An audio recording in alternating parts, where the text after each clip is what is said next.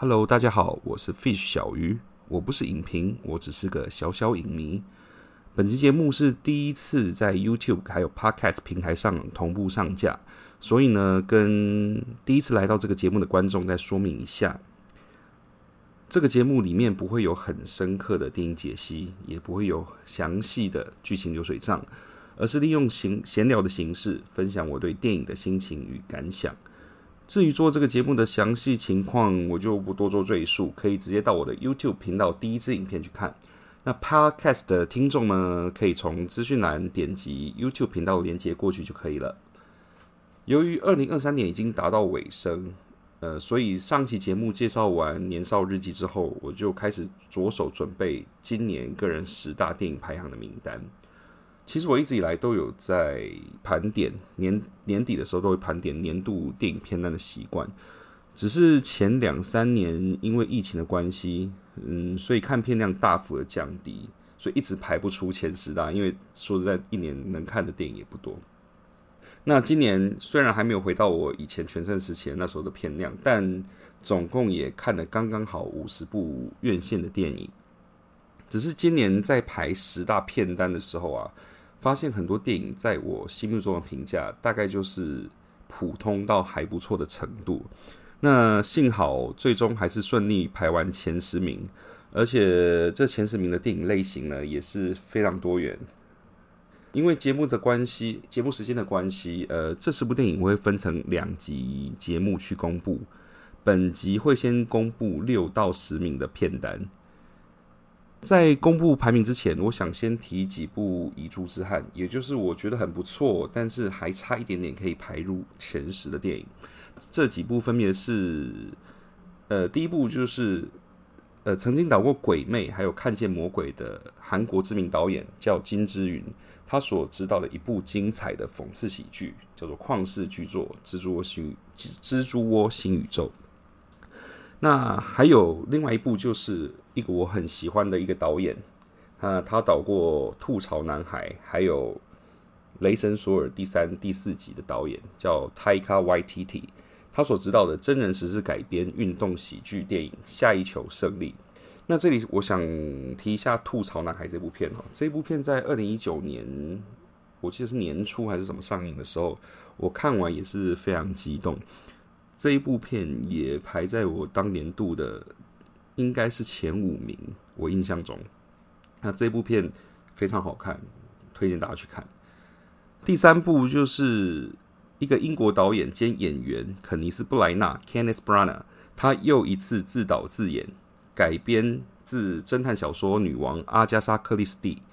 的《名侦探白罗》系列电影的第三部《威尼斯魅影谋杀案》。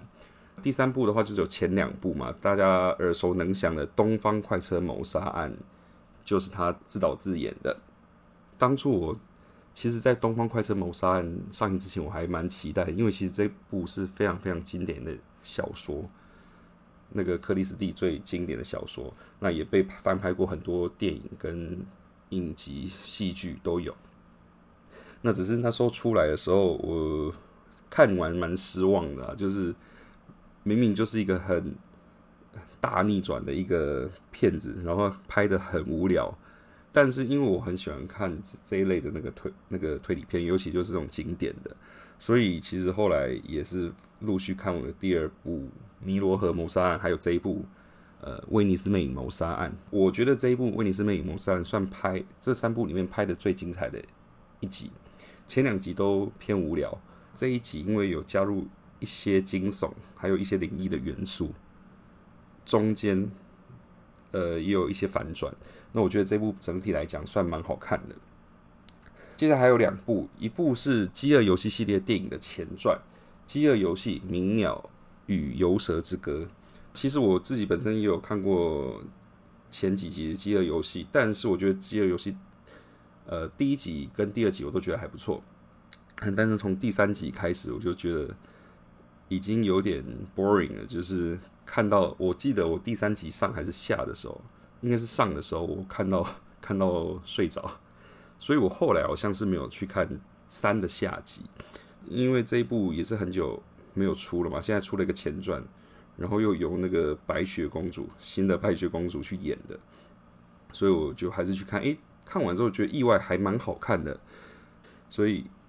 我也蛮推荐大家去看这一部。我觉得有胜过，应该是有胜过第二集。最后还有一部我觉得相当精彩的赛车电影，叫做《GT 跨界玩家》。以上这几部呢，虽然没有进入前十大排名，但我都非常推荐大家，如果有机会的话，可以去看。好了，今天废话有点多，终于要来到今天的正题。二零二三年个人年度排名十大电影的第六到第十名，那究竟有哪些电影呢？让我们继续看下去。首先来到第十名，《Air》。嗯，光看这个名字呢，大家可能不一定知道是哪一部片。不过，如果提到 Air Jordan 的话，应该很多人至少都至少有听过了吧？没错，这一部片其实就是在讲 Air Jordan 这个品牌创立的过程。嗯，不过当初我会看这部片，不是因为 Michael Jordan，也不是也不是因为我是 Air Jordan 的粉丝之类的。当初纯粹是因为看到导演是班艾弗列克 （Ben Affleck）。那我一直觉得班艾弗列克的编导功力啊，比他的演戏还要厉害。虽然说他一开始是挂演员，所以呃，之前他原本要导蝙蝠侠，就是 DC 的蝙蝠侠这部电影。那后来他因为一些原因就退出了，所以我原本是很期待他所编导的蝙蝠侠会是什么样子的。不过这一部他是只有导啊，就是《Air》这一部他是只有当导演，他没有担任编剧，而且他其实还有在里面嘎一个角色，他是一个主要角色，但也不是那么特别重要的角色。这部片的主角是他的老战友麦特戴蒙 （Matt Damon）。呃，这部片就一个传记来说，虽然也知道他最终的结果是怎么样，《Air Jordan》一直到现在都是非常非常热门的一个一款品牌，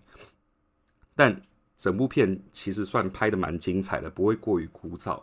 也可以让本来不知道这个牌子的，或是像我一样没有特别关注 Air Jordan 的人，也可以非常投入。接下来到第九名，《笨钱效应》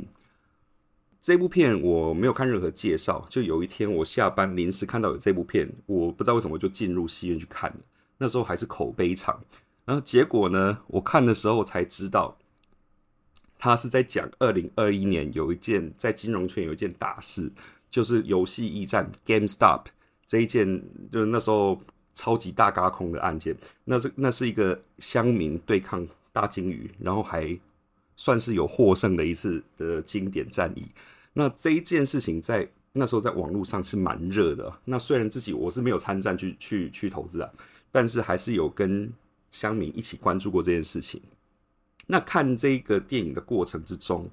我一直想到前几年有一部很经典的在讲金融海啸的电影，叫做《大卖空》。不过《大卖空》的题材稍微就比这部还要硬一点。但是因为我平常多少都有关注一些金融的新闻啊，还有补充一些呃常识，所以我当时是看得津津有味的。那现在串流上还是可以找到这部片，我偶尔还是会去复习一下。那回到正题。笨钱效应的经典程度，或是它的影片的深度，我觉得当然没有比呃不比大麦空还高。但是整部片的基调其实算是蛮轻快的，我自己是把它当成一个金融爽片在看。而且啊，他把一些那个投资散户的心态描述的很到位，不时都会有一些会心一笑的桥段。那如果大麦空需要一些门槛才能看的话，笨钱效应。已经算是很平易近人、好入口的片子，所以我推荐给大家去看。好，接下来来到第第八名，关于我和鬼变成家人的那件事。好，这篇片名真的太长，我每次自己都背不起来，所以等一下有任何提到片名的地方，我都会简称为“鬼家人”。好，这部片呢是我前十名唯一一部的国片。当初在看到预告的时候，我其实就很想去看的。为什么呢？因为我对这部最期待的是他的导演叫做陈伟豪，他是我心目中台面上目前最会拍商业片的台湾导演。不过我第一部看他的片子叫做《红衣小女孩》，那我印象中后后半段在那个变成妖怪大战的时候，我整个翻白眼翻不停。但之后几部从《红衣小女孩二》啊，《目击者》啊。到最近的《气魂》啊，我都觉得在水准之上，我非我都蛮喜欢的。而且我觉得他很懂观众想要什么东西，像是《鬼家人》，光是许光汉跟林柏宏的 CP 粉，还有腐女，就已经是一个很大的市场了。但我本身看电影是以剧情为主啦，所以这部片我认为后半段稍显有点拖拖沓，而且他那个转折地方也没有太难猜。但是做一部喜剧片呢，我觉得是相当上乘的，没有什么烂梗。而且里面该感人的地方也都算做的很到位。不过这一部片能排到前十名，我得承认一件事情，就是陈伟豪这个名字让我在私心加了一点点分数。毕竟我自己是很期待他以后呃的商业片的表现，因为我觉得台湾比较缺少一个会拍商业片的导演，就是懂得观众的呃。口味啊，然后不会拍一些烂、很烂、烂掉的梗。尤其如果大家有看到这一次金马六十的开幕影片的话，如果真的觉得不错的话，我跟你讲，这部片就是他导的，这个前导影片就是他导演的。那我也是相当喜欢，所以希望他能一直保持这样的水准。对我对他蛮期待的。接下来来到第七名，《人肉搜索二：失踪搜救》。呃，这部片大概我年初附近的时候就已经看过了，所以它整部片的细节我就没有记得那么清楚。不过我记得一件事情，就是当时我看完的当下，我就有默默把它写在我的口袋里，年度前十的口袋名单里面。这个系列的前一集人肉搜索，我就非常喜欢，因为我觉得它可以用很有限的画面，然后带入很复杂但又很精彩的那个剧情。尤其是像我这个世代，或是稍微年轻一点的世代，对于色情网站啊，还有通讯软体，相对都会比较熟，所以看的时候会很有代入感。那第二集我在看的之前，我原本担心会不会因为第一集的新鲜感已经没有了，所以就变不出新的把戏。但是我看完之后，我成我认为这一集的观影的过程啊，体感上，我甚至觉得比第一集还要刺激。嗯，只不过因为它后面的剧情，我是觉得有一点点夸张，所以事后想起来，有些地方没有像第一集的那么精彩。不过还是非常有创意，也作为一个续集，我觉得是相当 OK 的，算是跟第一集旗鼓相当。好，接下来来到今天的最后一部影片，第六名电影版《误说是推理》。嗯，《误说是推理》其实它原本是日剧，那不知道大家有没有看过？如果没有看过的人，我真的非常强烈的建议你去看一看。如果你平常没有追剧的习惯，那我认为你至少先给第一集一个机会。当初我不知道在哪里看到，我在网络上偶然发现这部片的时候，我看完第一集我就整个陷进去，我一天就把所有的，我记得是十一集还是十二集就全部追完。所以当初电影版上映的第一天，我就马上冲去看了。误说是推理这一部剧呢？表面上它是一个非典型的那种推理剧，但就像它的片名所讲一样，它不是推理，它其实骨子里讨论的一些人性啊、伦理道德这些议题，虽然还是有一些些推理元素，但整体呈现出来风格，它更偏向一个温暖跟感性的调性。也有可能这部片是它其实是漫画改编的，大家可以去搜寻一下。它漫画，它那个画风简直是少女漫画那种风格，当然也会比较切合它的那个标题啦。误说是推理嘛，不过我自己本身是没有真的去追漫画，我只有看过它的那个封面而已。至于电影版的本身呢，我觉得除了女主角稍微有点烦人之外呢，整体也是非常精彩且感人，算是有延续这部日剧的风格。没有看过这部剧的人可能会比较难体会。所以我会建议你先去把剧追完，我们再看这部电影，你会会蛮有感触的。我觉得你会很喜欢。好，以上就是二零二三年个人年度十大片单的第六名到第十名。嗯，不知道大家有特别喜欢哪一部想要讨论的吗？欢迎你可以在留言区讨论，也可以推荐你心目中的年度十大。今天的节目就到这边。如果你喜欢这个节目，不管你是 YouTube 频道上的观众，或是 Podcast 的听众朋友，都欢迎订阅并分享给爱好电影的朋友们。基本上，如果没有意外的话，之后每周末我都会更新一集节目。下一期节目我就会公布接下来的前五名的片单，大家就敬请期待喽。我们下期节目再见，拜拜。